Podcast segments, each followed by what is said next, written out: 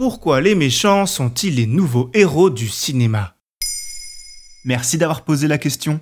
À l'occasion de la sortie au cinéma le 30 mars 2022 de Morbius de Daniel Espinosa, nous avons souhaité expliquer ce phénomène nouveau dans le monde des blockbusters qui consiste à faire des méchants les héros des films. Car on le sait, un bon film tient parfois à un bon méchant. Mais si jusqu'alors le méchant avait surtout la fonction d'élément perturbateur pour le héros, depuis quelques années, Hollywood inverse un peu la donne en consacrant des films entiers aux vilains. Et c'est valable chez Marvel? Et oui, Morbius est d'ailleurs un méchant de l'univers Spider-Man et donc de Marvel. Et ce n'est pas le premier coup d'essai pour l'homme araignée puisque Venom, un autre ennemi de Peter Parker, a déjà eu deux films en son honneur. Et la tendance ne va faire que s'accélérer puisque l'intérêt pour les vilains semble grandissant auprès du public. On peut penser au succès de la série Loki, un vilain de l'univers Marvel qui dès la sortie du premier Thor est devenu l'un des personnages préférés des fans. Car chez Marvel, à l'instar de Loki, il arrive qu'un vilain soit tout aussi drôle qu'un héros, ce qui le rend attachant. De plus, dans l'univers fantastique, la notion de bien et de mal n'est pas la même que pour les œuvres plus réalistes. Pour différentes raisons, faire le mal peut donc être vite pardonné par la communauté, notamment si le plan du méchant est particulièrement bien huilé. On peut notamment citer Thanos, l'ennemi majeur des trois premières phases du MCU, qui aura beaucoup plu au public malgré ses intentions.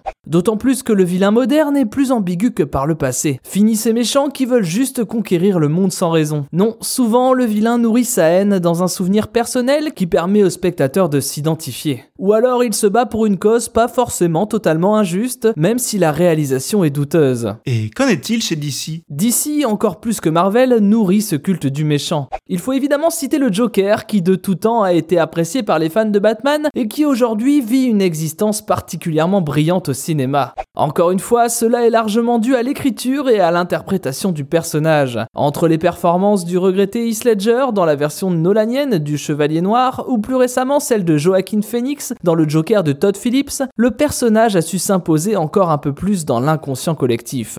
DC a également exploité une de ses licences basée sur les vilains, Suicide Squad. L'histoire de super vilains dont on exploite les compétences pour faire le bien. Si les deux films de cette franchise ont un succès et des qualités variables selon les opus, ils ont marqué les esprits, notamment avec le personnage de Harley Quinn, incarné par Margot Robbie, qui a eu son propre long métrage. Et en dehors des grosses licences, ça se passe comment? Eh bien, il s'avère que la mode ne touche pas que le monde des super-héros. Celle-ci avait d'ailleurs été initiée par Dark Vador, dont on s'est largement arrêté sur ses origines lors de la post-logie Star Wars. Et depuis, le blockbuster en général a réussi à amener plus de nuances dans le traitement réservé à ces vilains. Car dès lors que l'on creuse ses origines, le méchant se dévoile et devient humain, on aime alors aimer celui que l'on a détesté.